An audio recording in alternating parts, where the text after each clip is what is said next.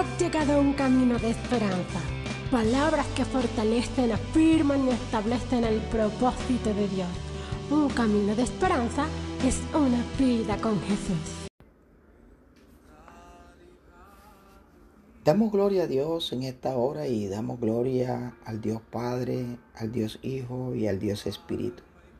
Y damos gloria a Dios por esta nueva oportunidad que tenemos una vez más de poder glorificar y exaltar el nombre del que vive y reina por los siglos de los siglos.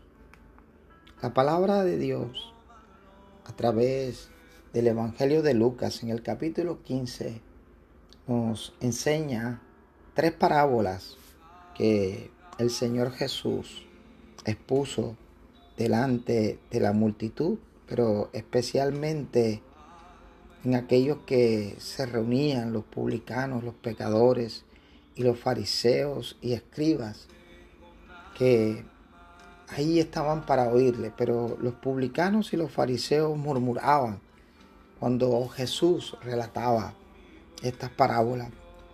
Y estas tres parábolas tienen algunas cosas en común. Lo primero es que estas tres parábolas representan o relatan cosas perdidas. La primera dice que es la parábola de la oveja perdida. La segunda es la parábola del drama o de la moneda perdida.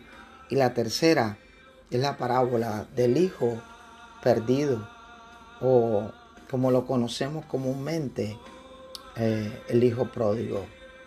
Y estas tres parábolas tienen en común que cuando estas tres cosas son encontradas, esto trae gozo, trae alegría. Y estas parábolas representan la salvación, representan el gozo que es cuando un pecador se arrepiente, el gozo que representa venir y tener ese reencuentro con el Dios Padre.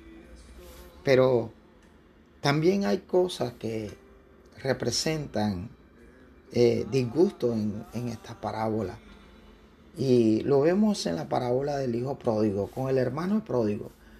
El hermano pródigo cumplía con, con ser aparentemente un buen hijo, ser un buen siervo, un buen administrador. Pero este joven estaba, su corazón estaba lejos de lo que era realmente el amor del Padre y el amor de el reino. Porque cuando su hermano regresó, él ni siquiera lo consideró su hermano. El verso 30 de Lucas 15 dice, pero cuando vino este tu hijo, ni siquiera dijo, pero cuando vino mi hermano, sino cuando vino este tu hijo que ha consumido tus bienes con rameras, has hecho matar el becerro gordo.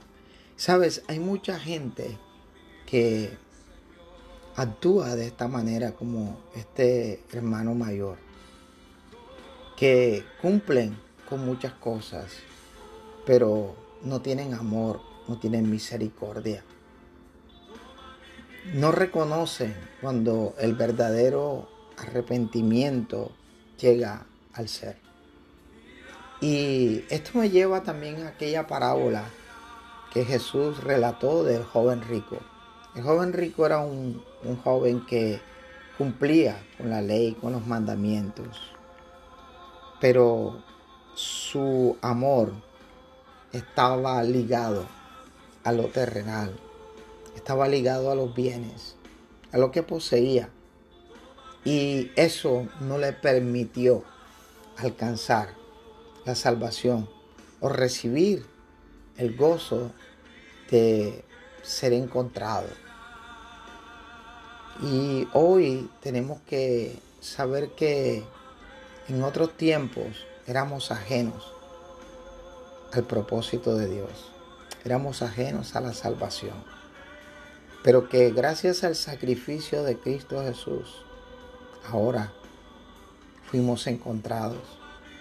Ahora hay gozo, hay alegría, hay alabanza, porque Cuando venimos al arrepentimiento, entonces sabemos que las puertas del el Dios Padre están abiertas para que tú y yo podamos entrar y podamos clamar Abba Padre y podamos disfrutar de todo lo que hay en el palacio, de todo lo que hay en la casa de papá.